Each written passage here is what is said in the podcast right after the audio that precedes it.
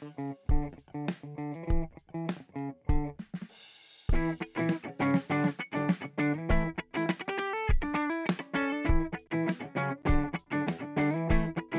的，好的。那欢迎大家来到我们的瞎聊会第二期。呃，上一期我们聊到了阿里旺，然后从阿里旺的脱口秀引发出了一系列的女性话题。然后我觉得个人是受到了很大的启发。嗯，然后这一次呢，我们的主题是来美国之后我才知道那些事儿。看到这个主题的时候，我就非常的开心，瞬间想起了很多有意思的事情。然后今天我们可能从文化冲击，呃，然后可能再聊到来美国之后，你觉得人际关系这方面有哪些事情是你来了之后才知道的？然后最后呢，我们可以可能稍微的聊一聊大家对这些来了美国之后才知道事情的想法，以及对你自己有什么影响。我们今天呢也请到了三位嘉宾，我们就先请嘉宾来做个自我介绍吧。从我开始啊，好呀，呃，我是本名是陈英，现在比较叫我叫的多的就是羊毛，因为我是一个做羊毛毡手工的手艺人。原来学的这个专业呢是绘画，还有本科学的是服装设计。关注艺术啊，关于关注一些手工这些，看博物馆的时候就看到了羊毛毡手工，那时候还挺早的，零二年左右。然后回国以后就自己想琢磨着做这方面的，但是那时候其实零二年，你想淘宝上面什么都没有相关的东西，我就自己通过自己学服装的这样的一些思维线索，就找毛纺厂啊什么的，然后就就开始做了。所以我猜我当时是国内比较早做羊毛毡手工的，嗯，所以我我就我的那个微博当时叫羊毛毡家，自己给自己取了一个名字，然后从微信上面他就直接扣了前两个字。然后从此以后我就变成羊毛了，然后大家都问我你的这个名字很奇怪，怎么是这样的一个名词？我我就就每次都解释一下。不过正好就是我的专业就是跟纤维有关，跟这个羊毛毡手工有关，所以最近呃一段时间在美国的生活也都是呃除了养孩子顾家务，就是做这些方面的手工。嗯，羊毛方面介绍一下自己，呃，来美国多少年？然后呃现在是。怎么样一个状态？嗯，呃，我是一五年，我们全家从澳大利亚搬到的美国，所以呃，这到现在也八年了。嗯，就是主要真的就是顾家、养孩子，因为在国内的时候是有事业、有有自己生活的一个一个职业妇女，到了国外带着孩子，当时可遇我的女儿五个月大的时候，也就是一零年的时候，我们到的澳洲。所以就带着一个很小很小的小宝宝就离开中国，离开自己原来的生活，然后突然就就回归家庭，就完全回归家庭，其实就是挺突然的。所以这十几年来一直在调整这个心态吧，这种身份的变化。所以这一部分变成妈妈以后的这一部分调整，全部都在国外发生的。那我们一会儿可以好好聊一聊的，对对对对。然后最近就逐渐平稳下来，因为孩子大了，就是逐渐好像找到了一点点自己的时间，可以做一些自己的事情。所以在呃业余的时候可以开一些美术班啊，包括一些讲座呀，传播一些稍微现代一点的审美吧，给华人社区里面，呃服装方面的呀，呃还有手工方面这些东西做了解一些。好的，好的，谢谢羊毛。我觉得一会儿我们可以再展开聊聊，嗯，非常有意思的经历。那我们小苏啊，大家好，我是小苏，很多人叫我 Rachel，啊，我最近在开咖啡馆。也上次也说了很多了，对对对，我们一会儿再展开聊啊。我先说一下，我是一九年初到美国的，是从北京到美国的。好的好的，然后小苏也是有两个宝宝跟家家人一起在这边生活。对，嗯，好的，那有请妍希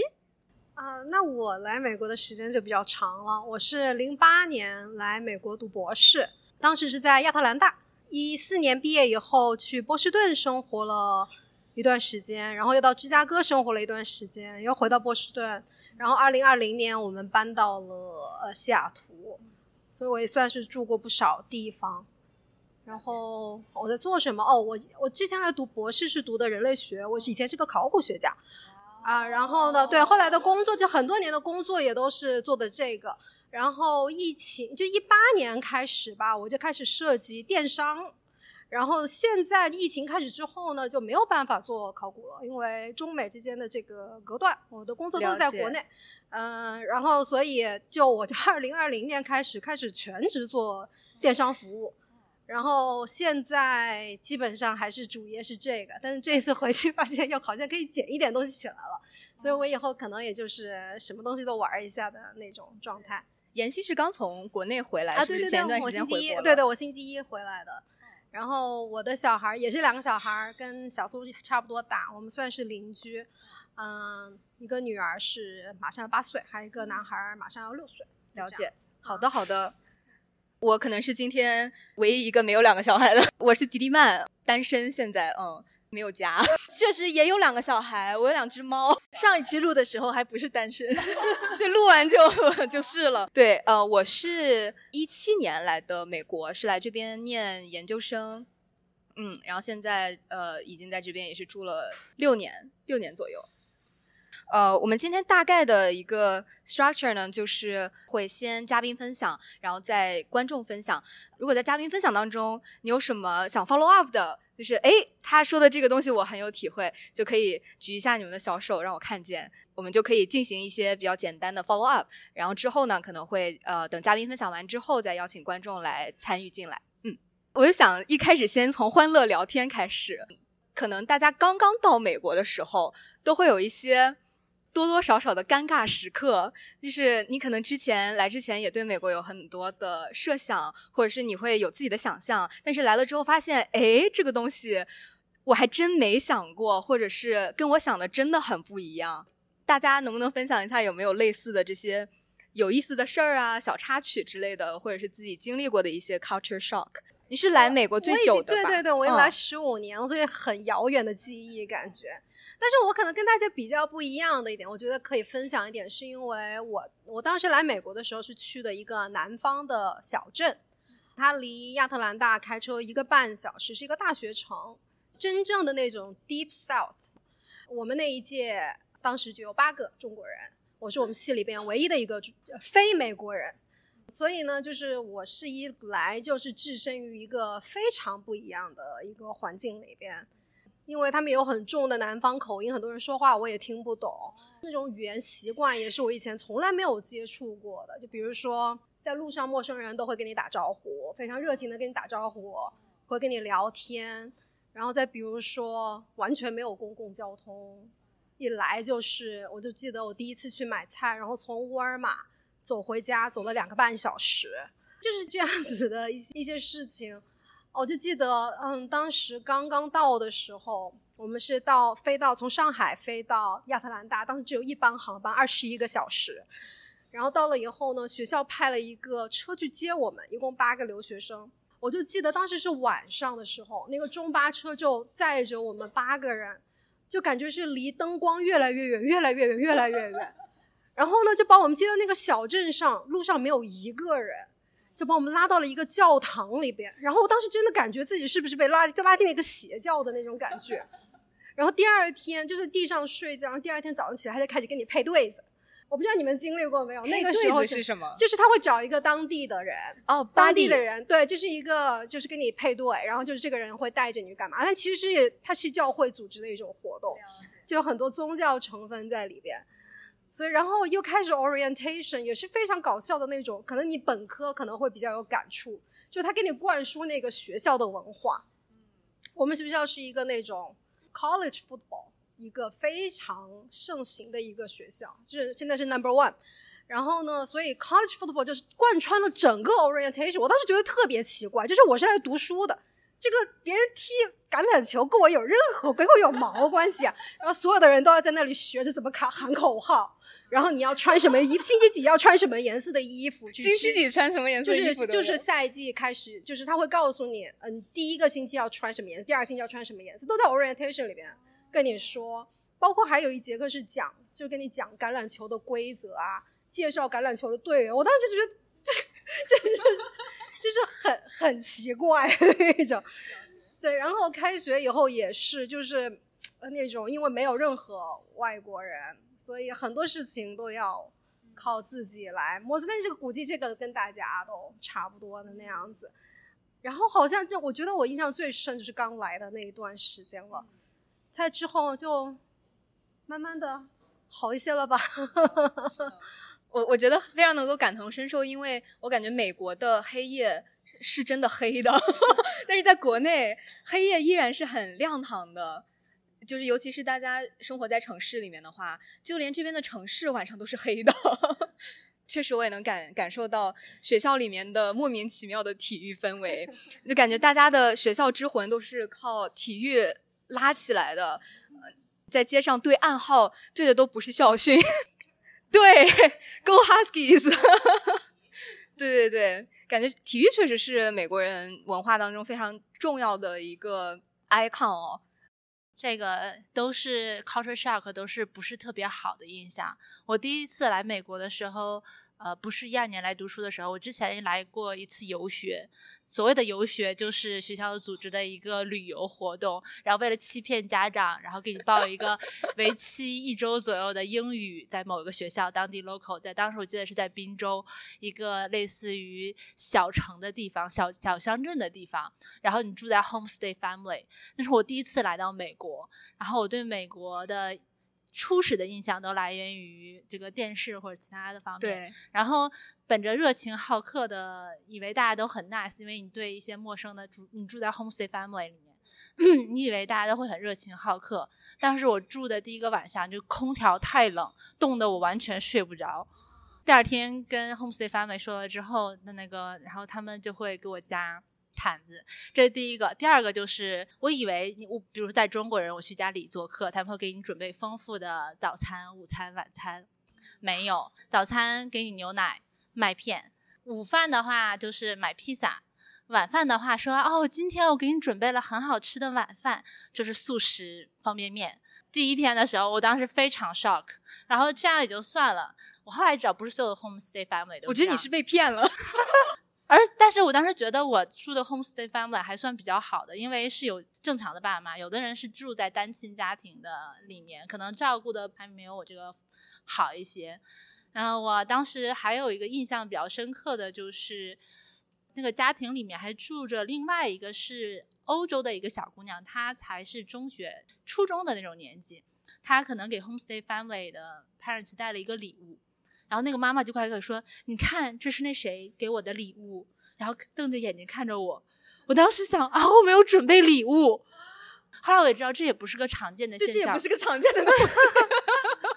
他们还是对我挺好的，就是说基本上吃饭啊什么这些这都不会饿到我。然后而且还积极跟我聊天，因为我喜欢跟他们聊天。但是有一次发生了一件事情让我非常印象深刻，他们要给他们的儿子去的新的房子去刷墙。就美国人，他们有的时候喜欢自己做这个装修嘛。当时这个妈妈就邀请我说：“哎，我们的这个儿子这个买了个新家，然后我们要去刷墙，你要不要跟我们一起去啊？”在中国的我从来没有做过任何这样的体力劳动，我不感兴趣。然后说啊，我就不去了吧。然后过了一会儿，然后他妈妈又来邀请我说：“哎呀，去吧去吧，你可以试一试。”我当时还是想着说算了吧，我感觉就是我又不会，然后又体力活动，外面天又这么热，我又拒绝了一次。之后那个爸爸又过来又邀请了我一次，又邀请，对，又邀请一次。他就说这个东西很有趣的，你可以刷成任何你想要的样子。我当时想说事不过三，人家都已经再三邀请你了，本着中国人这么敷衍，对对对。然后我想说那我就去吧，然后我就答应了，我就答应了爸爸。那个妈妈不高兴了，说。其实这就是你们中国女人骨子里的被男权什么的思维。我忘记了当时原话怎么，你怎么原话怎么说？就是你们更愿意顺从男人。哦 对我当时惊呆了，我当时想啊，难道这我都没有意识到我是因为更顺从男人吗？哦 天哪！对我当时很难以置信的想说这种话从他们嘴里说出来，我觉得是很严重的。对，还有一个事情就是，就在那个当地学校里面，走在路上，然后对面走了走过来一个黑人哥哥，应该也是学生，因为他是有肌肉练过的那种，打了个招呼，那个大概是 How are you？我忘了当时怎么说了，然后我我也打个招呼，热情洋溢的打了个招呼，然后走过去了之后，那个黑人哥哥突然回头跟我说，Do you want to go home with me？哦天哪！我当时啊。我听的是对的吗？因为我英语当时也不是很好，虽然现在也不是很好，但是我当时就很怀疑自己，说 why？然后就是他说没有为什么，如果你想来的话，可以跟我一起走。我说不要。天 呐，我觉得听完你的分享之后，可能很少有观众会想要再来美国了。Disclaimer，这并不是非常 common 的，对对对对。滨州啊，那大家就不要去滨州就好了。对，滨州乡下的一个小地方，比较 shock 的地方。印象更深刻的就是我住在我们，因为很多我们学校的那个学生都住在那小镇上面，大概二十几个学生，然后都分散在住不同的 homestay family。我们发现那个小镇上很多被收养的中国女生。我们原先我原先是不知道，原来美国很多家庭是收养中国女生，从小就是收养。从那时候我才知道是有这样的一个事情。对，这也是一个来美国之后才知道的事情。谢谢谢谢，听你讲的时候，我突然想起来，我其实刚来美国时候也住在 homestay，非常大的一个 culture shock 是，我不知道他们的床品系统是怎么 work 的。之前我并不知道床上要有两层床单这件事情，有一层床单是要铺在床上的，另外一层床单是隔绝你和被子的。这样呢，他们就可以不用洗被子，只把隔绝你和被子的那个床单洗了就行了。我当时就觉得，哇哦，是真的懒啊！而且在那个卖床品的商店里面很难买到被套，哎，就被套是单独卖的，就可能在国内的时候都是床品四件套，对吧？这里不存在 这种东西，你要单独买被套，可能是因为他们的被子本来就很花里胡哨的，就很多被子。就已经印花了，对我觉得那个是一一一个小事，但是我觉得很有意思。对，我觉得是因为他们不会套被套。就现在国内的酒店也是这么弄吧，国国内的酒店，国内的酒店也这么弄，就就是就是，我觉得就好的不学，学这个 standard 的这种铺床的方式，这就酒店里头都这么铺。我我因为没住过 homestay，所以我没有到别人家去睡过觉。所以我只知道酒店是怎么铺，所以我以为西方的酒店是怎么铺，然后是吧？国内的酒店是这么铺吗？国内酒店也这么铺，那很可能就是这样的一种西方的方式学学到，对，因为酒店系统也是西方人弄的嘛。对吧？哦，咱们中国更多就是以前就是招待所，是你就像那种小民宿，就肯定没有这个系统。但是现在那种酒店，我觉得都是用西方的这种方式。了解。那我我还觉得这种挺省事儿的，套被 套多累呀，别只洗床单。他们有一个原因是因为他们出汗多啊，就是他们必须他们出汗出的很多。如果有一个单子就在隔着的话，他们掀被子就还有一个东西。然后它也可以更吸汗，就是那一层会比被套更吸汗一些。原来如此，就是很方便换洗，对不对？很方便，而且跟人种体质也有关系。好，看来，哦，对，我其实我刚听大家说，我觉得有几点都特别有共鸣。很多人都提到说，美国人真的是非常热爱体育。比如说，你要在美国 commit 一项运动，基本上都是一周三练，两天比赛。这是一个非常大的 commitment。比如一家家有两三个孩子，基本上每一天都带着孩子去训练，要不然就是去比赛。我们家对面有个邻居，他特逗，他说他们家小孩儿就因为体育太好了，就参加好几个队儿都被选上了，所以学习就很差。他说他带他们家小孩去补习，然后发现说班里都是中国人。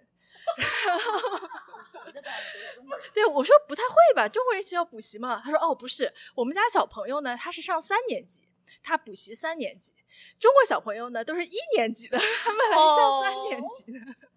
但他很难理解，他觉得你们这些一代移民可能还没有体会到体育的美妙。他总觉得我们错过了很多的东西，所以我觉得这美国人对体育的热爱真的是发自内心的。他们真的觉得这是他们成长过程中最美好的回忆和经历。是，还有就是刚晨曦说刷墙，对吧？对我觉得我非常 shock 一件事情是，当我第一次走进 Home Depot，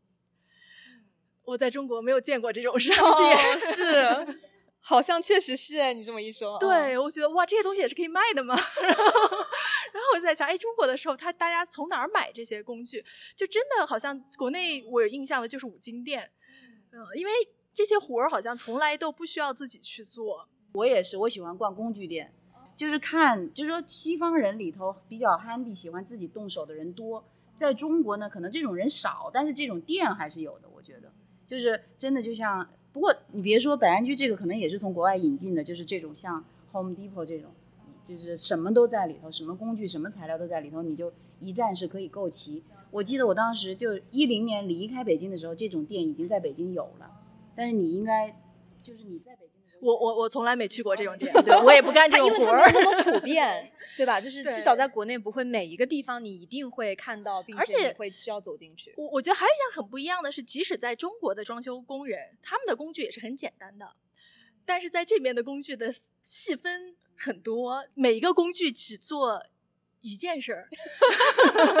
所以就是品类非常繁多。然后你觉得哎，真的是可以逛的。呃你看这个工具说哇，这个长这样干嘛的？你想哦，原来还有这个事情需要做，非常有意思。然后这边还会。他们评价一个人是说这个人非常的 handy，我觉得这个事情在国内我们也不这么说人，是，确实是，那可能是就是手巧，或者是说一般都是一些小事情。对，因为我们也没有机会去刷墙、去做桌子。毕竟太贵了，就是在美国的人工是真的贵，嗯，哎，所以说到这点，我觉得中国男生到美国来，这点其实很吃亏的，是劣势就是男生 handy 还是有很大优势的。还有一点，刚才说，我觉得美国人真的是非常喜欢小动物，我觉得这个跟在国内的体验也是特别不一样。确实是。我当时在北京时候也养只狗，就一只很小的狗，因为狗小，它有时候会遇到人会叫。然后我在北京真的遇到过，就是一米八的男生，就真的拿脚去踹小狗，就很让人生气。然后你把它带到哪儿，别人都会很嫌弃，就觉得哎，你你怎么带只狗出来啊，对吧？就商店啊什么的话，就肯定是不能进的。但我觉得在在美国，大家真的是很喜欢狗，也经常会有人去，比如说真的蹲下来去摸一摸啊什么的，还有各种小动物。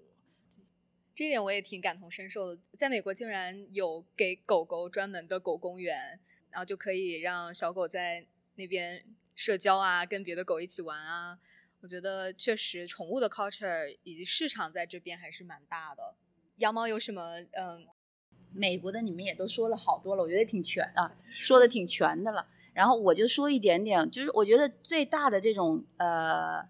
让有记忆点的话，可能就是第一次离开国自己的国家，然后去的一个国家。但是对我来说，这个国家不是美国，所以我就只短短的说一点点，是德国。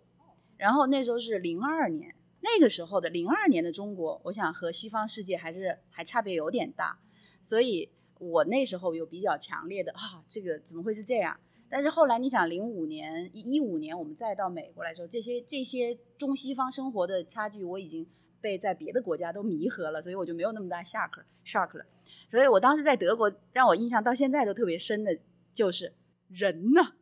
啊人呢？人呢、对，你像没有人我们当时，我是我是武汉人，也算是很繁忙的、很人很多的大城市。然后呃，上大学和工作在北京，所以也是每天晚上你想十点多满大街都是人，对吧？然后去了那个我跟我老公呃我们生活的那个小城市，在纽伦堡附近。大家可能对纽伦堡就是纳粹第一次开大会的那个 那个城市啊，就那个城市它不大，但是也算是有一个大学城，所以是个大学城。所以我们就觉得我住在那儿，我就好几天了，我就觉得马路上就跟我的梦境一样，没有人，白天黑夜没有人。然后我偶尔趴着窗户往下看，就看见一个很奇怪的，嗯，胖哥哥在那儿在马路中间逗猫，就在马路中间，半逗了半天也没有车开过。我想这怎么会是这样？然后还有一个很奇怪的地方呢，就是呃排队买冰激凌，就是我们那个小镇有一个小窗口，就是卖冰激凌，每天都有人排队，而且是各种各样的人。是很厉害的冰淇淋店吗？还是普通的冰淇淋店？我想可能就是那种 fresh 的那种，呃，就就是新鲜做的，就是真的做的，不是那种买的那种。但是我也觉得那也不至于排队，而且我们当时在中国觉得冰激凌啊这些东西都是小孩儿吃的，在我的概念里，我第一次看到那些成年人每天每天的各种各样的成年人那么认真的，有的好像骑完了车下班，然后推着车在那排那么长的队，最后就为了买一个冰激凌走掉，而且各种老人、年轻人、上班族会排队买冰激凌，这一点也是我那个时候的我觉得很惊讶。但是现在我也会这么干，可能我也会为了一口好吃的冰激凌排半天队。这个到美国来的时候，这些事儿已经对我没有很大的呃影响，但是那时候我就觉得，哦，怎么西方人还这么馋，会排队买冰激凌？我其实还蛮好奇，就是在西方国家跟西方国家之间，你或许能感受到任何的差异吗？嗯，可以可以聊一点点，就是我待过的西方国家算是比较长的居住一年以上的吧，德国、澳大利亚、美国这三个国家都是西方国家，他们之间的话，我觉得其实性格差别挺大的。就是我们一看都是白人，但是其实你会发现很不一样，白人跟白人白人跟白人很不一样，他们自己之间应该是都能够辨分辨出来的。美国是一个大熔炉嘛，大家或者说大拼图，并没有真正融在一起，但是毕竟是多民族生活在一起，所以我先在德国生活，在澳大利亚生活以后，其实是感觉到自己是个移民，很强烈的感觉，就是你会觉得我在德国，我几乎很难很难融入他们，就是我永远将是一个边缘人，因为他们有那么自己丰厚的历史，对吧？他们历史又很悠久，文化也很很独特，就是别人很完整的自己的呃文化历史运转那么久，我们作为一个外国人，像我老公德语再好，你也是外国人，就那种感觉。而且经常德国人会问你什么时候回国呀？就他他没有打算认为你会在他的国家待下来，他不是排外，他就觉得你肯定你肯定要回，你肯定是想回自己国家的呀。就是像他们出国旅游，德国人出国旅游，他旅游一大圈，他肯定他自己是要回国的，就他是这种心态，所以他认为别的国家的人也肯定想回自己国家这种。然后澳大利亚呢，它是有它是移民国家，因为他那儿白人也是移过去的，但是相对呢，英国人为主，百分之九十八都是英国人，再是其他的少数白白白种人的其他国家，再再更少数的是亚裔，所以我在那儿，我唯一感觉到真真正正被歧视的那种感觉，就是种族歧视是在澳大利亚，但是很少，不是说满大街都是这种会歧视你的人，但是你能感觉到他就是因为你是亚洲人，他不喜欢你这种，但是德国没有，德国他就是觉得哇，你总是要回去的。一个一个一个亚洲人，哇，我要跟他聊一聊，我没见过对没见过，就是哇，来自一个遥远文明的亚洲人，他是很高兴他看到你，但是他觉得很好。但是澳大利亚，如果你遇到那种他，你会感觉到他不喜欢你来他们国家，也就是如果有这种情绪的人，但是大多数人很礼貌，就是但是你也不觉得他有多 welcome，但是他很礼貌就是了，就这种感觉会有一点点不同。美国，所以我到在澳大利亚生活五年以后，我再来美国，我有一种感觉，哇，谁说美国有种族歧视了？这儿根本就没有，好吗？我就是那种感觉。但是别的人可能经历过，呃，只不过是从我的经历上面来讲，跟澳大利亚的那种很明显的白人对对我们亚洲人的那种感觉比，我觉得美国非常的，也可能是我因为在生活在加西西雅图，因为西雅图是还是 culture 很不一样啊，我也没有去过南部的，也没有去过中部的州，所以我觉得我在这儿几乎没有感觉到白人有任何的那种歧视的感觉，这是我觉得这几个国家之间我觉得不同的地方。嗯，我觉得我还可以补充，因为我在加拿大待了很久，所以对加拿大很。加拿大我来美国之后又经历了一次 culture shock，看起来哎就很这么不一样近也有很不一样。嗯然后嗯然后就刚才说的那个，就羊毛说的那个，然后最不排外，我觉得美国到加拿大，其实加拿大更包容，到美国我觉得被排外了。我当时有一个印象特别深刻，然后当时我刚到加拿大，然后我的我有个 homestay，然后我的那个后妈，然后她是她两岁全家移民了加拿大，从意大利，她坚称自己是意大利人，然后真的她坚称自己是意大利人，然后她还吐槽说什么美式沙拉多么难吃，要加沙拉酱，说他们都不加沙拉酱，他们只加橄榄油，反正是他就一直坚称我就是个意大利人，但是他其实就是一个加拿大长大的，加受的教育，加拿大所有都是加拿大人，有些可爱。对，然后还我在加拿大见过很多这样的，我不知道为什么，就其实我觉得在美国还是会有一个潜移默化的洗脑，在加拿大这种其实因为没有，所以大家就觉得自己五花八门的颜色就很正常，所以大家觉得，因为大家觉得都是移民，就一个加拿大人，他觉得我也就是移民，我来了几代而已，所以他就没有这种感觉。到了美国之后，然后我就发现，比如说美国，它会有很多潜移默化的那些就是爱国主义教育，比如说他要放国歌，比如他的每个运动之前都要放国歌。但他的电影，就他的一些好莱坞电影，他给总是在说我的怎么怎么着。然后在加拿大骂美国是个政治正确，在上学的时候，然后加拿大一个比如就是媒体的老师，然后上来先骂半个小时美国，然后再讲课，先先讲啊，先讲美国你们怎么怎么洗脑大家，然后你看我们就是 把我们都被洗脑了，然后怎么怎么太有意思嗯，然后最后反正就是，但是我觉得这是另外一点。后来我当时就以前就我，所以我当时觉得我要到美国工作，其实所有人都觉得哇，你要去受苦了。对，我也听说加拿大人是这样的。对，然后他们就所有朋友都说哇，你要去美国了，你虽然要去赚钱，但你要受苦了，你忍心吗？结果，但是我到美国刚开始，我真的就觉得非常的不适应。然后就除了本身就有一些 culture 的，确实有觉有些就是那种很小的排外，但你还能感觉到就他们自豪感之类的。然后还有另外一点就是美国的基建太破了，就是对，跟加拿大比起来都破。比如说呢，就没有路灯啊，就美国很多地方没，就灯或高速它没有直接的路灯，它要靠反光的灯，就很黑。然后刚开始我到美国，我就觉得我得了夜盲症，然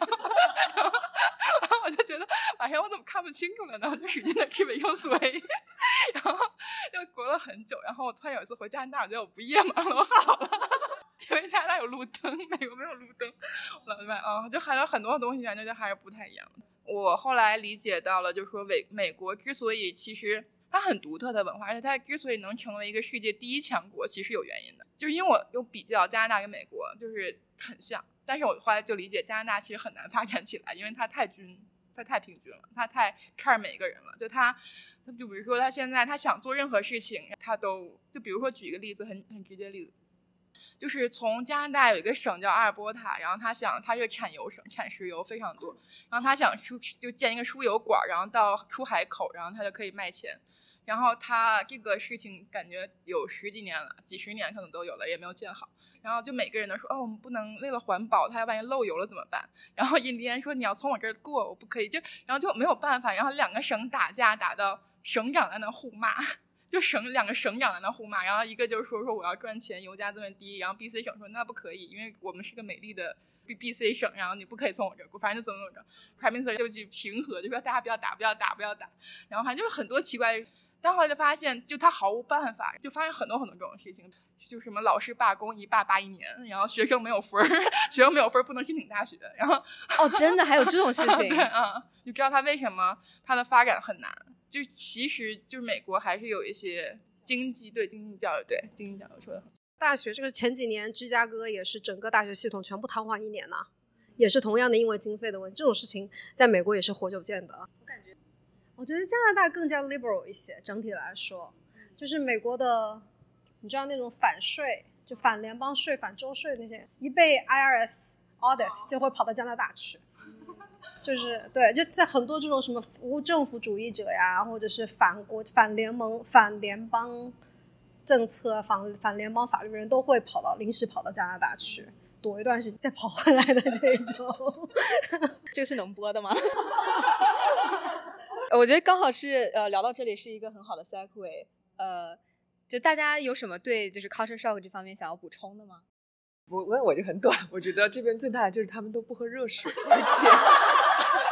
我当时真的很困扰，而且当时我记得很清楚，我刚跟同学一起组会讨论，然后就说你有没有水？因为当时在我的宿舍楼，我说我有，然后我就去拿我的烧水壶，特意给他烧了一壶 水，然后他们当时，我说我只有这个水，然后他们就是真的很，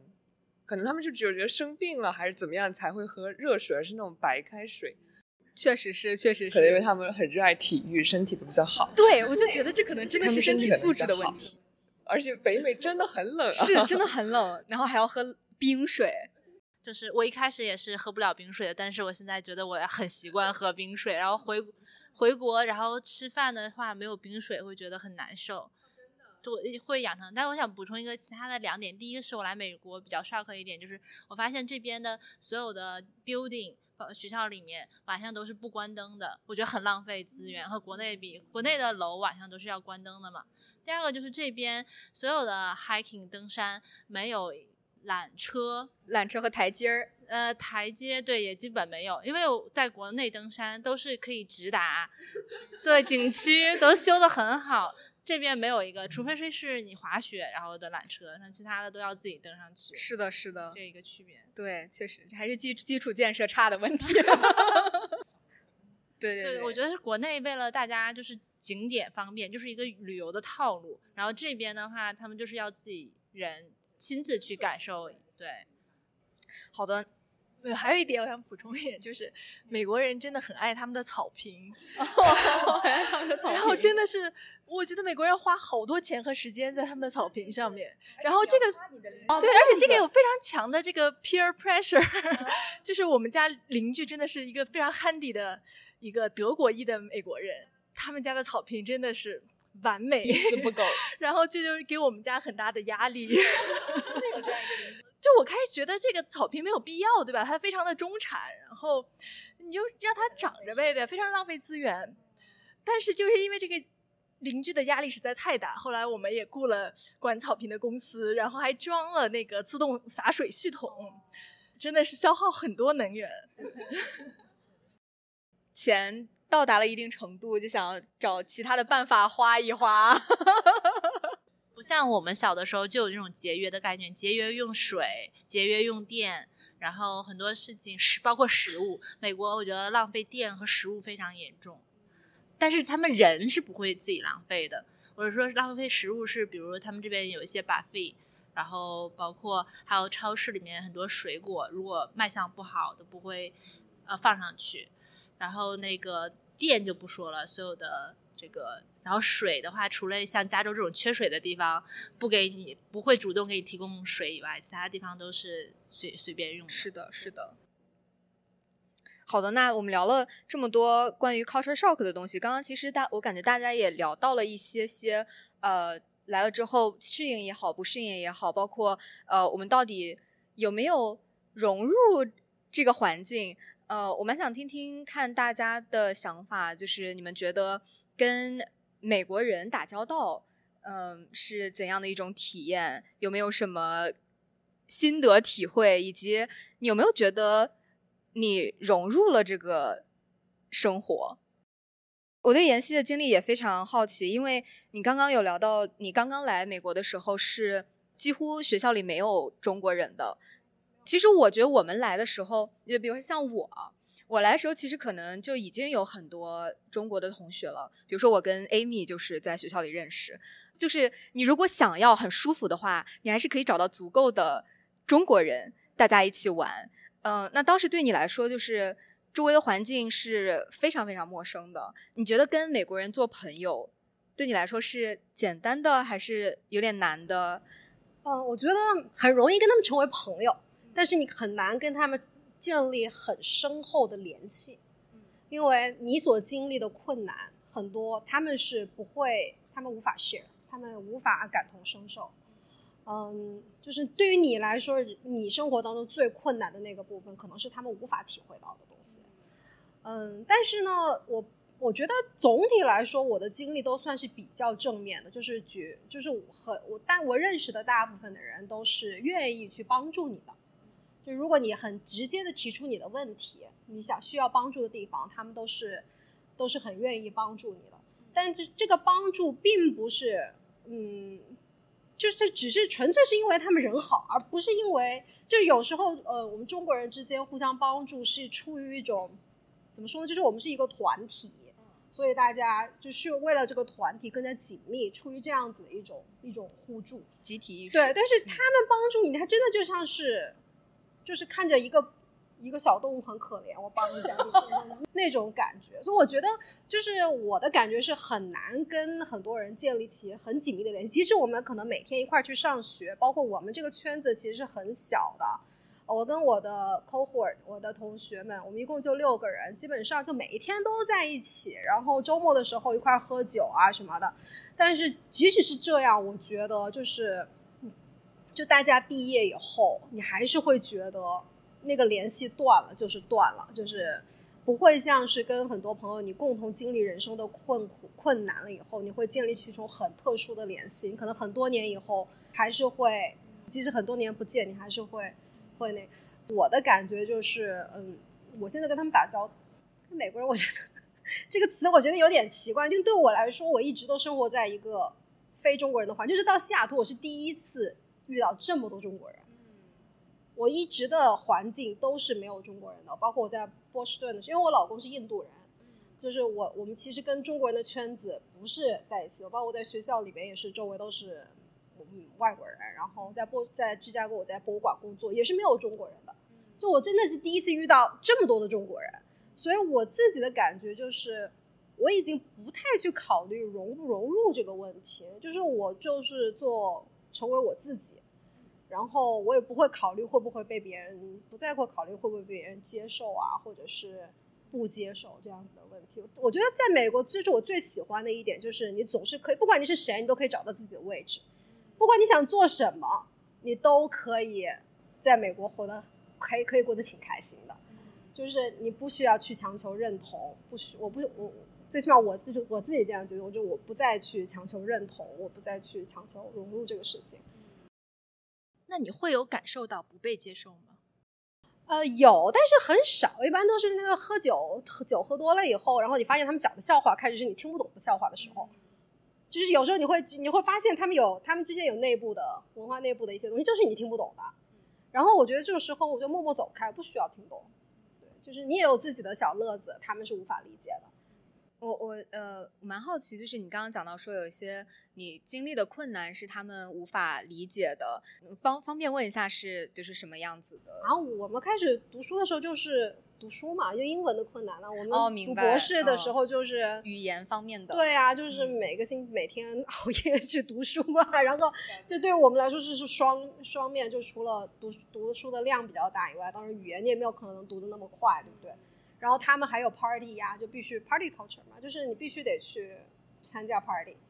然后你又一喝喝大了，然后你又没办法看，就是每个星期都在那个恶性循环当中倒来倒去的。然后课上面你也无法跟上他们的节奏，都是读博士，思维非常的迅速，然后很快的你就开始要申请，就是会有很多独立的独立的研究，对于我们来中国人来说是挑战性非常大的。对于美国人来说，他们其实很习惯做 project，对不对？从小学开始不断就这样子，他们对他们来说很简单，我们就需要对，就是这些东西他们无法理解，就他们会他们会觉得为什么你觉得做一个 project 是个很难的事情呢？就是他们不觉得，虽然我们可能会觉得要做到一个什么程度，我们才可以提交，他们不会觉得，他们就是这就是他们做事情的一个方式。然后他们会觉得我们的困难在什么？吃不饱穿不暖呐、这很很想当然的。他们会觉得啊，你可能你缺不缺衣服呀？你知不知道在哪里买菜呀？就是这其实压根就不是我们的问题。然后他的老师们会觉得，嗯、你这个你需不需要上英文课啊？我上英文课那耽误我自己的时间，就是他们很难去真正的理解我们的生活，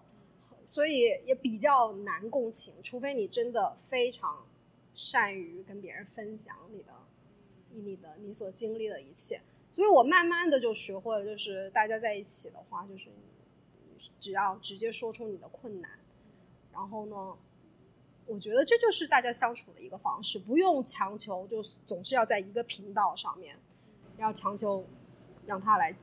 就是大家好像可以成为 best friends 呀这样子。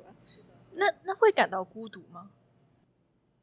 我觉得我好像这么多年来就慢慢习惯了这种感觉，嗯，特别是因为我搬了很多地方，就是你会有不断的会有新的圈子呀，这样子，可能跟我自己就是这么多年个性上面的改变，也就是我会越来越享受自己的生活，就是嗯自己自己的这个小圈子。然后，如果我感觉到孤独的话，我就来参加一下，是吧？就是还是很容易找到这样子的一些圈子的。我也想问嘉宾，你们都是 introvert 还是 extrovert？因为我觉得美国的文化它本身对内向的人不是特别的友好。我觉得内向的人来到美，特别是留学生来美国，我觉得蛮受挑战。我觉得如果是 extrovert，我觉得就真的非常如鱼得水，因为我认识很多很 E 的朋友，他们就非常的如鱼得水，真的很如鱼得水。但是作为 I 人，我觉得就是会有一点困难，因为我的感受跟你很像。一开始我就觉得自己想要努力的融入，但一开始也是因为语言有障碍，我觉得我可能没有很自信，不能够了解。后来我发现，因为本身也是 introvert，所以我没有办法，嗯，很多跟任何人都随时随地的分享我的感受或者分享我的事情。但是慢慢的，我也习惯了成为一个 outsider，就不需要融入，就是你也可以做，我也可以继续生活。但那我想问，请问你是 introvert 还是 extrovert？我的老公对我的评价说，就说我其实是一个 intro，是比是一个比较内向的人，但是我可以装的很外向。就是需要的时时候，你可以很外向。对对，需要的时候我是可以外向，但是我现在越来越不是很在意就是，就是装的比较少啊，就这个意思，就这样子。对，但是我我我同意你的说法，在美国的确是一个外向的人是肯定是会什很多事情会好一些，但是说实话啊，它只能帮助你打开一些门而已，就是真正的当你走下去的时候，你，还是就是真的是你自己的这么多，我觉得真的是你坚守自己的本心是很重要的一件事情。我我我好像跟你们跟跟你们年纪比较小的，我觉得好像有点 negative 的感觉。没有没有没有没有，好像有点 negative 纯纯分享，嗯，纯纯分享。对对对，就是你找到你自己舒服的方式，应该这样说吧。那个 extrovert 都只是很表面，它可以帮你认识人，帮你进入某些团体，但是你进去之后，大家能够看到你的 character，你的 character 才是能够帮助你，就从长远来说才是更重要的东西，而且别人真的会看到，真的会看到。我不知道这个这个分辨内自己是内向还是外向这个点是不是大家已经都是共识了？反正我是前不久才知道，就是说内向人和外向人其实他不是表面的这个是不是跟大家都 social 在一起啊？是不是能？它实际上是你能量的获得方式。比如说刚才妍希，你是自己安静待着做你自己的事情的时候，你是有一种能量增加的感觉。而而不是跟朋友们在一起聊聊聊聊很久，然后你就哇能量感爆棚。你是哪种类型呢？自己你那那那你可能是一个内向的人，对那就说对明他是内。我就是相反，我是那种要跟人打交道，然后我就才有能量。我自己一个人待在家里，我就那个能量那个值咔就这样下来。所以我实际上我刚才不是说我带着突然生了孩子，一下子离开自己生活，我一下子就从很周围有很多朋友，有很多社交的生活，一下子来到国外。然后我们因为学艺术的，艺术生你们知道的，英语很差的，所以一下子来到一个国外，虽然我每天有很多时间，但是我没有办法跟别人交流，每天就而且你守着孩子那那么小，他也走不远，对吧？所以我当时就是经历一个一个外向型人，但是被迫过着一个内向生内向的生活方式，所以我那个时候对我来说特别难受，然后我就轻度抑郁了。外向型人。你到了国外，但是你像遇到我这种语言不好的，然后个人家庭又正好带着一个小婴儿的，他仍然还是有有困难，也没有如鱼得水。但是现在这个孩子都十几岁了以后，我就我就可以开始更多的自己跑出来找朋友聊天啊，然后呃，反正就是我就是想办法把人弄到我身边来。对，我想了什么办法呢？对，我想 什么办？嗯，比如说我有一个妈妈群，然后我就在那个群里面，我就让别人到我家来玩儿，然后别人大家都觉得这个群主好好哦，他总是邀请别人到他家去。我当时心想，你是来给我治病的，我当然希望你了，就是我需要别人来我身边，但是我那时候又不会开车，孩子又小，我没有办法，其实老跑出去跟别人会朋友，所以我就特别希望别人到我家来玩。然后正巧呢，也有一些妈妈，她们也是新来，所以他们也正好就是，比如说孩子小，他也想带出去 play day，所以可能他就会觉得一个陌生人这么热情的邀请他到家里来，他会觉得这个人是真的就是呃那个。其实我也是出于我自己想要跟人交往的原因，我并不是为了好做一个好人而做这件事儿，我是自我的需求需要做这个事儿。所以每次有人来，或者是后来我就组织那种讲座呀，因为我会服装啊，我就分享一些服装的这个就义务的讲座，然后以此为幌子，把朋友们招到我身边来，通过这样的一些手段，让自己能够活在人群中间，然后活在我自己的这个语言呃舒适圈里。呃，最近呢，我逼着自己把口语，反正就是管他说的好不好，也走出去，去用英语上课。就去年，呃，用英语去了一些学校上课，比如说，嗯，到老年中心自荐去给他们当美术老师，然后到呃，然后又又通过这个社区的一些西方人的这个公益机构，又把我送到比如说当地的中学里头去给那种特殊孩子上课。就是有些美国它的公立小学都有那种特殊教育，这个孩子们可能学习之后啊，语言迟缓呐、还有一些 ADHD 啊、自闭啊这种这种孩子，他们会收集到一个小 group 里面，然后呢，别人可能上学术的课，那给他们呢就上一些手工课，我就去教他们。所以我通过这些方式，我也觉得我在美国这个社会好像也实现一点自我价值。否则的话，早期就感觉自我价值特别低，对那种感觉，对我这种外向型人，简直我觉得这是噩梦一样。对，理解。呃，我其实也是一个外向型人，嗯，然后我刚刚来的时候呢，我是非常想要跟美国人打成一片，我就觉得我一定要做一个。不不能整天跟中国人在一起玩儿，然后呃，当然不是不愿意跟中国人一起玩，我就我就想说，我来都来了，我一定要做一个能够在各种各种人之间混得风生水起的那种。然后后面呢，我就逐渐意识到我不行，我做不到。嗯，其实我觉得可能跟妍希分享的很像，有一些文化背景的差异是真的很难跟他们笑在一起的。经常就大家聊到小时候的电视剧啊。大家熟知的明星啊，这些都是我没有办法跟他们聊的东西。嗯，后面我就相当于也逐渐就是跟自己说没事儿，他们也不会背古诗啊，就是跟他们聊古诗，他们也听不懂啊。我也是慢慢的释怀了，就是我不再执念，说我一定要跟什么样的人在一起玩，我才算融入了这个生活。我觉得也是，呃，逐渐就是放过了自己。嗯，但是我感觉可能有一点差，呃，差别是，呃，我不知道大家有没有这个感觉，我感觉好像在美国跟陌生的中国人一起社交会变得容易一些，就可能在呃国内的时候，我不会非常主动的想要去跟呃周围陌生的人去做朋友，嗯，但是可能我觉得可能是多多多少少大家都想要获得一些呃相同背景文化的朋友，所以跟。陌生的中国人之间就好像更容易，嗯，跟他们做朋友。我不知道，就是我也有同样的感受，因为我之前在呃佛罗里达佛罗里达的一个城市，那个城市很少中国人，嗯，身边的朋友大概同龄的可能都不会超过十十几个左右。然后，所以那个是在一种你在大街上看到中国人，你会去跟他聊天，然后认识，然后就你的整个中国人的圈子又多了一个人。嗯，是属于在大街上就可以直接陌生人去认识，然后后来我就搬到了加州硅谷那个地方湾区，街上都是中国人走路，你就不就你就没有说啊，我看到中国人我要去认识一下，看到中国人认识一下。其实西雅图也是这样，我觉得西雅图中国人也足够多，也不会说在街上碰到一个中国人就去认识。但是在中国人很少的地方，是真的那种你都不在乎他是不是跟你一样的背景，你看到这是一个。中国人，然后你就要跟他认识。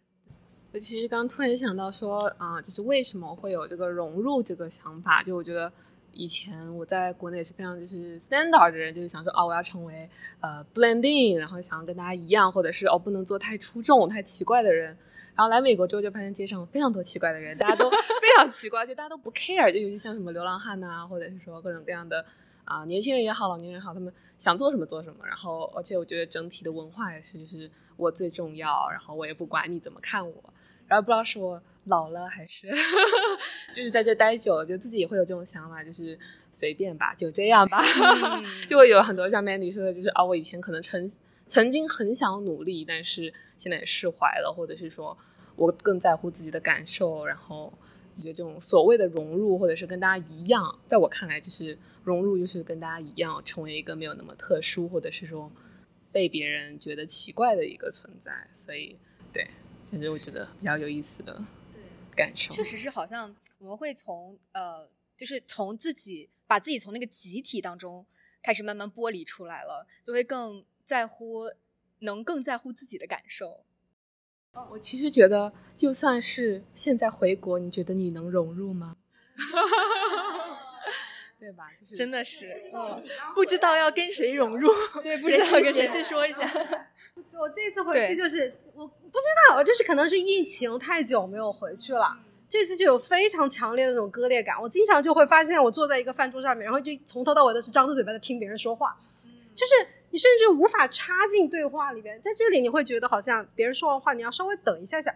然后你再说话。但是很可能在国内的时候，经常这个人还没说完，那个人就已经开始说了，就那样子。然后我现在都不知道什么时候该轮到我说话，然后他们讲的事情都是啊，是什么意思？就是真的是有那种分割的感觉。对，就是真的什么都不知道。一个一个对高科技一无所知的傻白甜一无所知。哇，不管去哪里都要抢券这个事情，真是让我无法理解。怎么这个生活本来本应该是科技让生活变得更简单的，现在怎么生活这么麻烦？不管做什么都要抢券这个事情。所以我，我觉得刚刚那个 Amy 说的这个特别的、特别的有感受。我觉得，特别是对于女生来说，来美国以后，我发现给女生的空间会大很多。就首先，大家对外貌的要求没有那么单一。对就首先你发现大家大街上胖子很多，好像自己也没有那么胖。对，然后就是至少我们生活的这个城市里面，大家没有说一定要化很精致的妆出门儿，然后穿高跟鞋的人也很少。对。呃，对，就大家都很很随意，我觉得这个是一个很大的放松，嗯、就会觉得说可以松弛下来，然后大家对婚恋的焦虑也没有那么大，不是说三十岁之前一定要结婚，因为你会看到周围很多三四十岁还单身的姑娘，她们过得很好，嗯，我觉得这个其实可能对于女生来说，在美国的空间会会很大。确实是。为什么啊？啊，为什么？你觉得为就我我觉得，就像 Amy 刚说的，大家的评价标准没有那么单一，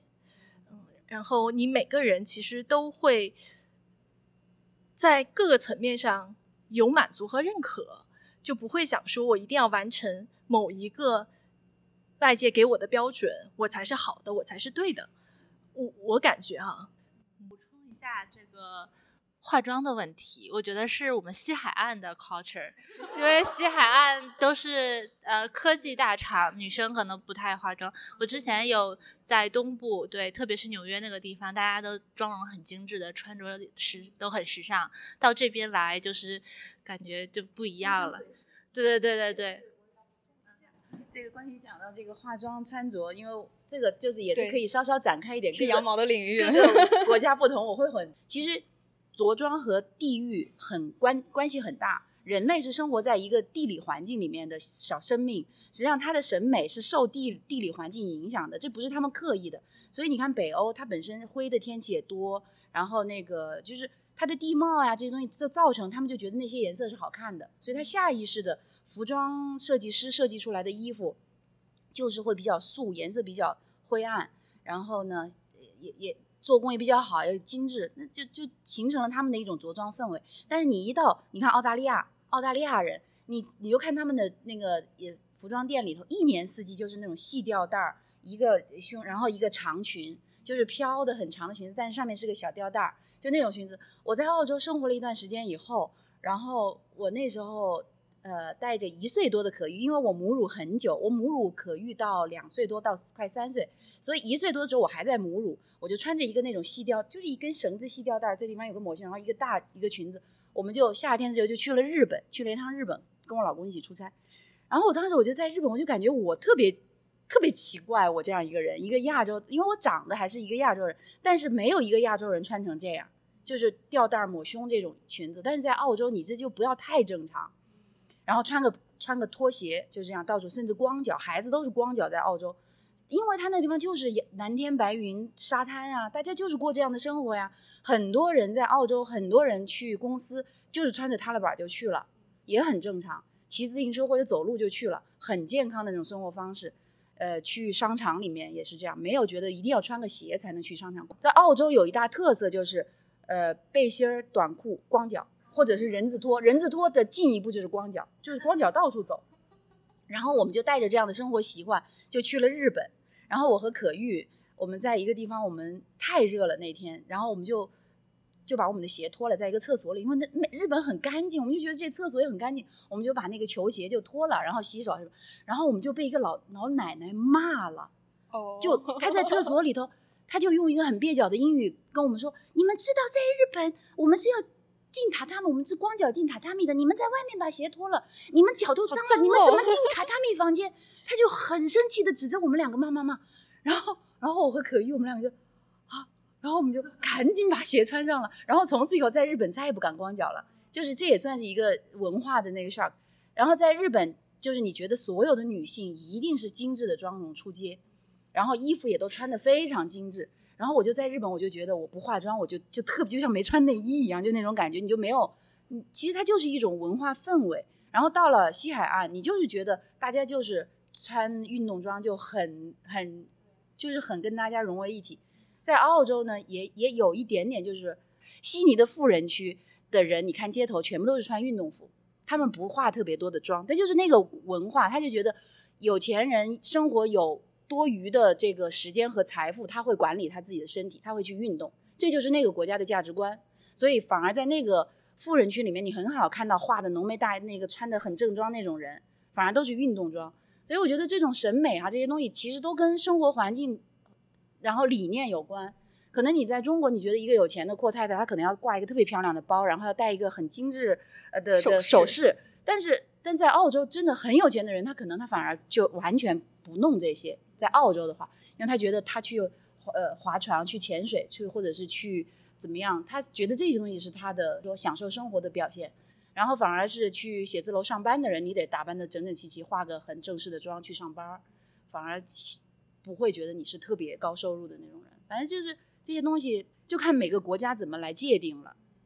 我也听到过说东海岸那边化妆特别呃呃精致，然后嫌弃我们这边，觉得我们这边土。其实我当时就觉得，我内心我不认可。我觉得这不是土不土的问题，我觉得是这边的文化是这样，那就认可这个文化。因为我们这边有这么多山，有这么多海可以玩，对吧？那我们这边觉得好的、有钱有闲的人会去享受爬山、享受玩水。那我们不可能带着妆去玩。我要享受我的生活，我就应该是这种穿着和打扮，才能享受到西海岸的生活。这不是土的问题，这是生活方式问题。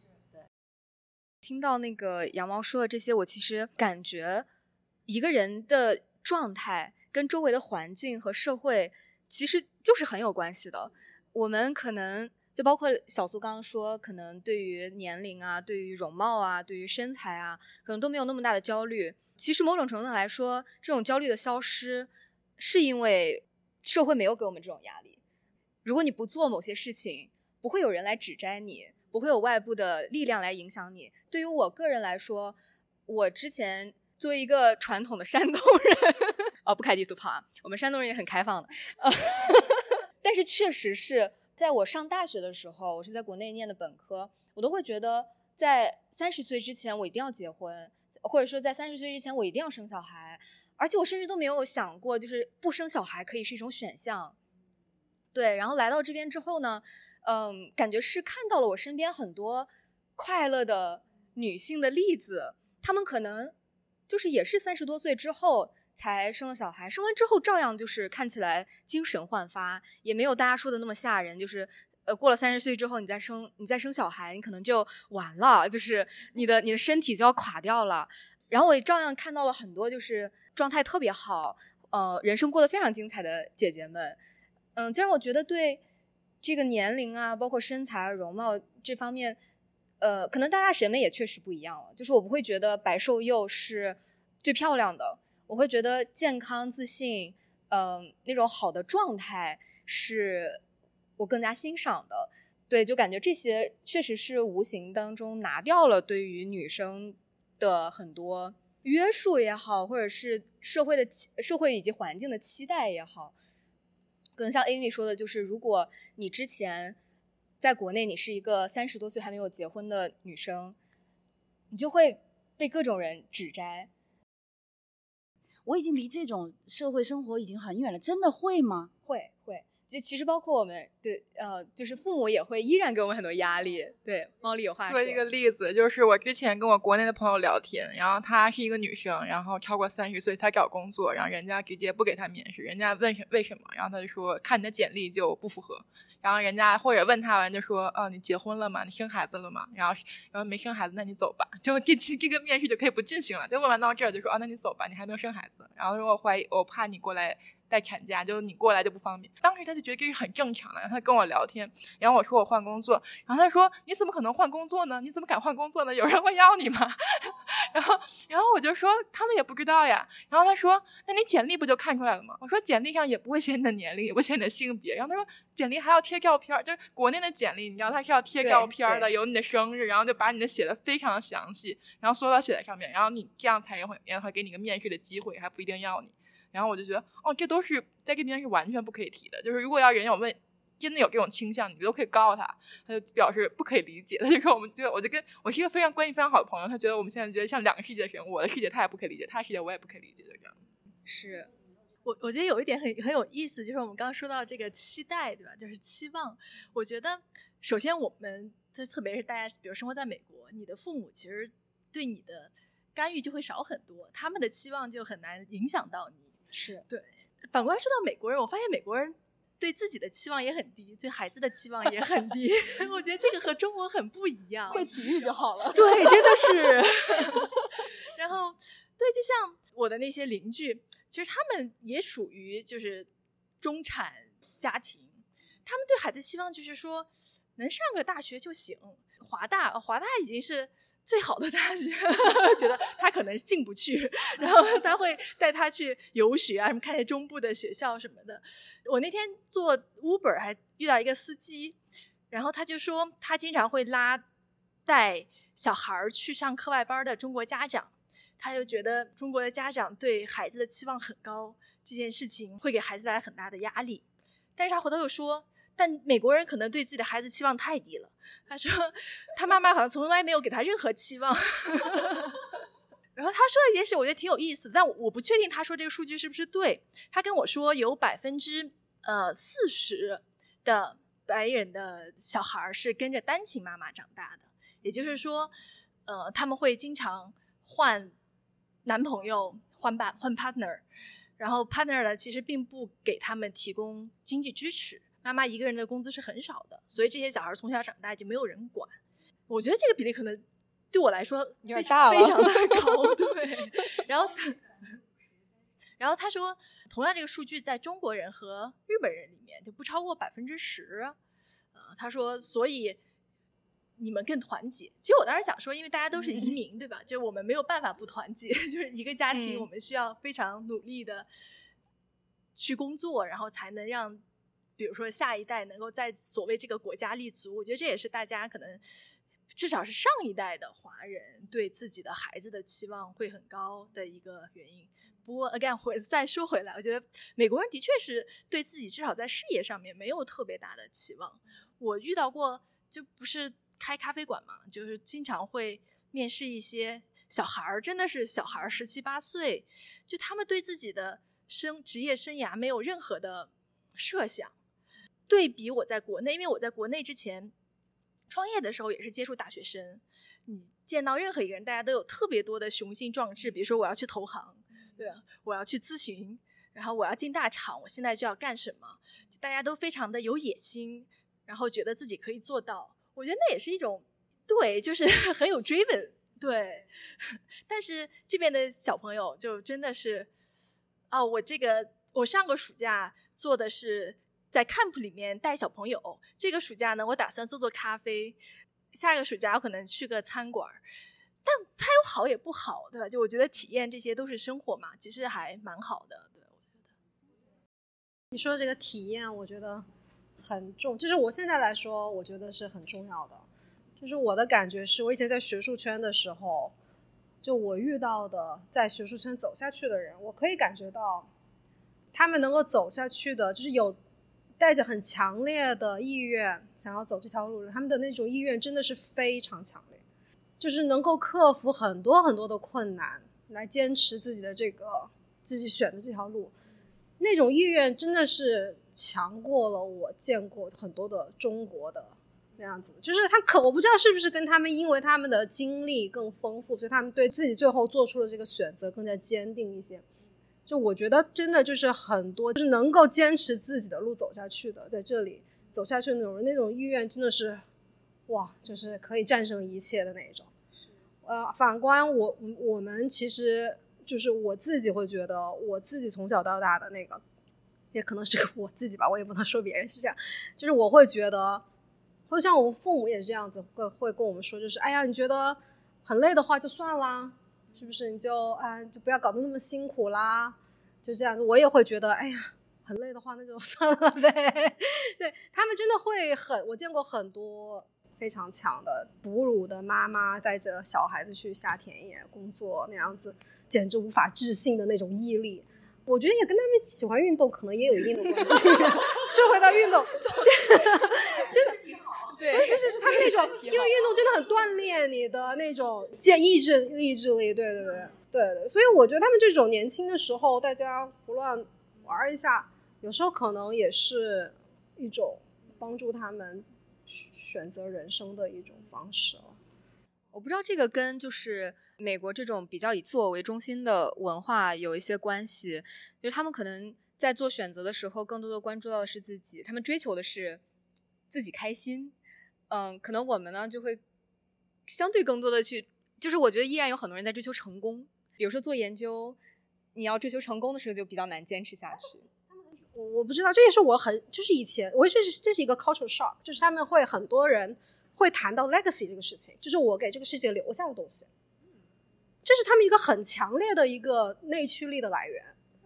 而不是简单的成功，就是成功不一定就对每个人意义都不一样，但是 legacy 是他觉得可能是一个很对别人来说不重要的东西，但他觉得是他留给这个世界的一个东西。然后我现在也在，对 我觉得我有一个改变就是。我会去经常想我的 legacy，就包括养小孩也是一样，因为孩子其实就是父母的 legacy，是一个很重要的 legacy，对不对？所以就是我我现在会从更多的从这个方面，就是我我能给世界带来什么？我觉得这也是我一个到美国一个一个很重要的改变，不是去追求简单意义上的成功而已。哦，我刚刚也就想。呃，快速补充是因为刚刚小苏也说到，为什么感觉来这边好像你会觉得好像，尤其是女生，你会感到更自由。我觉得也是像妍希小姐姐刚刚说，她在这边，我觉得个人主义和集体主义的不一样。我觉得在国内可能大部分的是集体主义，那要求你一定要 fit in 那个集体，你要是成为那个黑色黑羊的话，你就会被周围的人审视，你会被周围的人嫌弃。我觉得就是。那种可能那种审视，尤其是对女性来说会更多一些，所以我认为在就是在这边的话，好像大家只关心自己的需求，我只关心我想要什么，我并不关心你是什么样的，我也并不关心，呃，你是在做什么，就是同时我也不会审视你，或者我也不会 judge 你，我觉得这些会相对来说少一些，尤其是在呃外貌或者是说穿着方面，对于女生来说，而且我也想说，就是因为他们可能。没有那种太大的压力，就包括父母，因为他们不是以家庭为第一，他们很多人都是个人为第一，家庭只是我的，嗯，第二，或者是我的人生到这个阶段。然后我觉得他们可能给啊，包括小孩压力也更少，但我觉得这也是没有设限，这样子的话，他。不管他做什么，他都觉得他是有有可能性的。我觉得像在国内就很容易陷入一个好学生光环或者一个好学生的陷阱。如果你念了那个学校，你是一个九八五二幺幺，然后你成为了那个顶尖的那个是呃公司里的人，就算你过得很不开心，但是好像会让你觉得你已经得到了这个勋章，你没办法放弃这个勋章，反而会让你想不到你别的可以做事情。我觉得这个也有一点不太一样。是的。而且其实很吊诡的一点是，大家都在努力追求成为一个优秀的人，包括有很多人在要求女生成为一个优秀的人，之后，然后他们就要求他们成为一个好妈妈，就是之前的一系列的优秀好像都不重要了。我我觉得这点真的很吊诡。嗯，对，之前的优秀就只是为了找一个优秀的男人。对。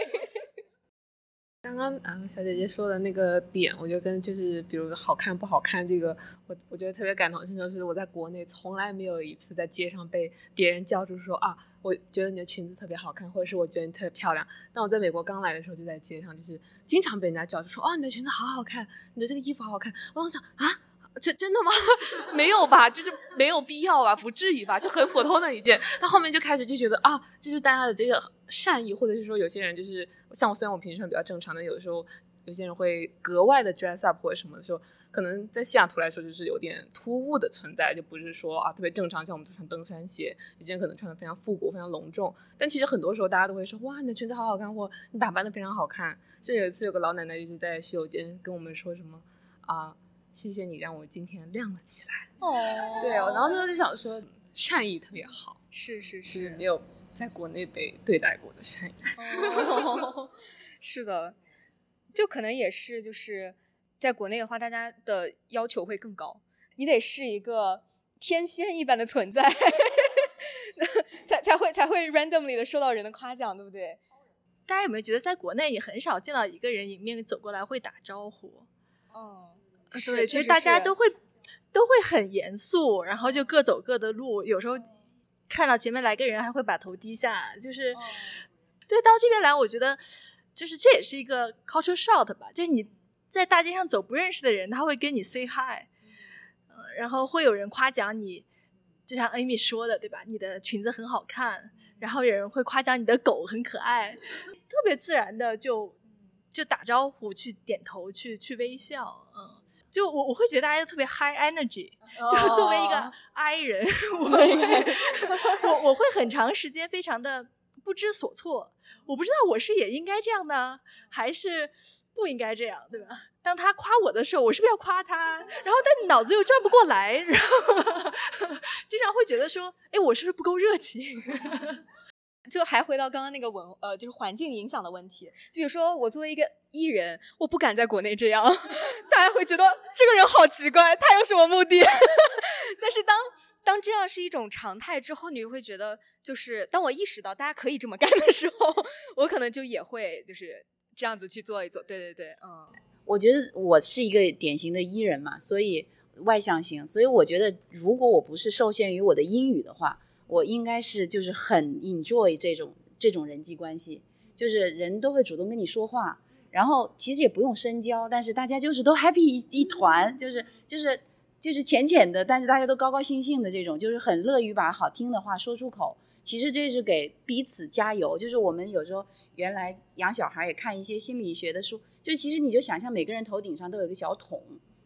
然后里头都有一些呃快乐的能量。其实每个人。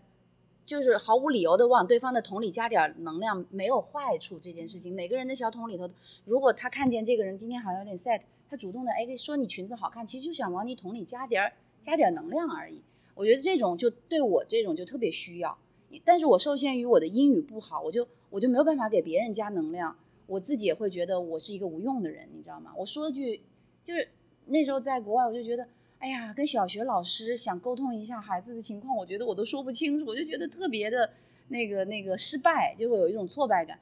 嗯，所以现在随着我的英语略略的能好一点表达，你知道我以前到什么程度？就是打 Uber，我能跟人 Uber 司机聊一路，我就觉得，因为 Uber 司机你们都知道，美国就就至少至少是咱们西雅图 Uber 司机也都是各国来的。移民，而且找不到其他很正式的好的工作的话，他就会先做 Uber 司机。所以我们是一个级别的英语托英语的 speaker，你知道，我们两个都英语不太好，我们就嗨聊。然后我就觉得，哎呀，我就感觉，我就找到能跟我聊的人，让我不要觉得很很自卑的那种。所以我就做打 Uber 的时候，我就我就跟别人聊天，然后反而成了我一个很有趣的经历。我通过这样的一个小角度，我了解到了好多不同国家来美国的移民。真的，你就会觉得其实美国是一个多么多么好的地方呀！接纳这么多国家、这么多不同背景的人，大家都能在这儿谋生，还是很好的。当然，它不完美，一定有它的问题。但是不管怎么样，它作为一个国家，让这么多不同的人——印度人、俄罗斯人，什么各种非洲国家的大哥，说的那个英语就是比我还要那个，但是人家就在这儿很 happy 的说英语。啊，我就我也觉得从他们那儿获得好多能量，所以而且有一个有一个经历，就是我有一天我不知道为什么我特别的嗯，这个就是没精打采，然后打车去接孩子，然后那个一上车是一个印度的大叔，然后他一下就干，我就坐在后排，然后他就从后视镜看了，他说你怎么啦？你今天？我说，他说你就问我 How are you 之类的。我说啊，我不是特别好。我就我都每次我都真实的说，我不会说 I'm OK。我说我不是特别好。然后然后他说哦，你不是特别好。他说我教你一个办法。他说你知道我们印度的瑜伽吗？他说他说你这样，你就用一个大拇指和食指捏住你，你一个摁住，另一个放开，一个摁住，你就吸气的时候放开这个，呼气的时候放开这个。他说你试试。然后我就真的，我出于礼貌，我就真的在那试试。然后我真的就觉得好像我。好像真的有用，我也不知道是真的出，因为他的好心导致我真的好了很多，然后我就真的觉得好了很多，而且我也感觉到我手心发热，然后我就告诉他，我说我还感觉手心发热呢，然后什么，他说啊，他说我太高兴能帮到你了，因为他也说的很蹩脚的英语，但是他就觉得他把他的文化里面的某些东西交给我，然后并且我也我也其实我在我也反馈给了他一些正能量，所以我就觉得其实人就是这么简单的互相帮助到，不需要你多么了不起，你才能帮助别人。这是我现在一个特别大的一个收获，就是其实你不需要特别了不起，你就可以帮助别人，就是一点点小事儿你就能帮助别人，所以没那么难当一个对社会有用的人。对，不不需要花费那么多的努力爬到顶点，然后说我再来服务社会吧。其实不需要，你就当一个普普通通的小人物，然后你也可以帮助到很多很多人。这是我觉得美国社会给我一个机会，这么来看这些问题吧。嗯，真好，就是你们当时都给彼此的头上的小桶里加了一点能量，嗯，真的很好。然后就刚才被说到赞美，我之前第一份工作，然后你知道第一份工作就是我的 supervisor，然后比如他夸你什么东西，然后对我一般中国人都说没有没有啊，做的不够的，然后然后他上来直接打断说 you should say thank you，他就说我说我夸了你，你不用说任何，就你就谢谢就好了，你下次再继续这样子表现就很好了。后来我发现其实很多人夸你，人家也不要为什么，你就说个 thank you 就感谢一下就很好，就很多时候就是这样子。是的。中国人被夸衣服好看，我们在国内的话，我们都说哎呀没有啦，很便宜啦什么，或者说或者说什么，比如说哎呀你今天的妆好漂亮，哎呀我平时都不化的，就是一定一定要拒绝反驳，对，一定要反驳，就是说你夸我我不值得，我不值得，就是我们为什么中国的女生总是被培养出一种下意识，就是我不值得被夸，我觉得这这个一定要注意一下。我觉得在西方的话，大家都觉得很我我现在反正完全习惯，就是别人夸我的时候，我就 say thank you，我就觉得。这是他的好意，然后我也值得，所以我就我就会说 thank you。如果真的，如果现在国内的女生还仍然是像我们小的时候，还是有一种下意识拒绝别人夸的话，我觉得那我们真的可以再去再去传播一下这种自信给给国内。还有另外一个，我就说，就是我觉得就是咱们在国内的时候，成功太依赖于别人的看法了。其实，在国外的话，成功不需要任何人，就是你觉得自己成功的，你可能有的人就可能做一个很普通的工作，就比如说，我见过很多那种在家有那种画的不成功的画家，就就不怎么成功的艺术家，然后可骄傲了，然后所有人都觉得你做的好好啊，就他们就会觉得自己很厉害，然后但是其实大家也都知道，但大家也觉得这没都挺好，就这样就很不需要成，对对，不需要很成功就可以，就不需要看别人的成功就可以成功。对，更容易快乐。对我觉得可能跟他们小时候接受到的一系列关于就是 confidence 的教育有一些关系，就是好像我不依赖于别人来给我自己的 confidence。但是我有一个发散的思维，我在想是不是因为比如说美国的资源特别特别丰富，所以大家不需要有那个资源焦虑，所以大家不觉得我不是特别优秀，我有什么危险。但是因为中国的资源已经很紧缺了。各方面的资源，住房的资源、财富各方面的教育、医疗的资源都很紧的时候，所以大家都在想，我要特别优秀，我才能有一个好的这个生活保障。但是在美国，其实基本上你的收入，当然混到无家可归者也这么多，也是很奇怪。但是总的来说，正常的付出一个劳力，只要你算是正常的，你在这个社会不太会跌到很很恐怖的那种。那种状态，我我觉得，所以是不是这个导致他们不焦虑？人类学家，人类学家，不好意思，不好意思，卖弄一把。这个你说的资源是是有道理，但是另外一个原因是因为这是一个清教徒国家，对对对，他们有那种就是你的成功来源于 God 的那种，就是天定的，对对。所以呢，你自己的努力 当然也有一定的用了，但是 但是很多你的成功是来源于是注定好的，对，也。当然也跟资源有关系，不是每个国家都有这种 自信心的。对对。像很多 homeless 的，其实很多都是一种选择，是基于意识形态的选择。其实我觉得，在美国这个国家，毕竟它的物质资源还是非常的丰富的，而且它的社会虽然社会保障制度和一些欧洲国家或者加拿大都会差很远，我觉得，但相对来说还是。比较有钱的，而且他对于弱势群体的照顾，我觉得是比较好的。我在这个情况下，大家没有特别多的生存的那种紧迫感。就说对弱势群体的照顾，其实刚才然后杨毛也说，他会去学校里面呃照顾一些特殊情况需要特殊照顾的小朋友。对，其实像这种，我到这边来也是挺惊讶的。我有时会在那个。游乐场玩，就会看到一些呃爸爸妈妈他会领着孩子，可能会有先天会有些残缺啊、但他们也是呃鼓励他跟大家一起玩。有一次我遇到了一个中国的家长，他就说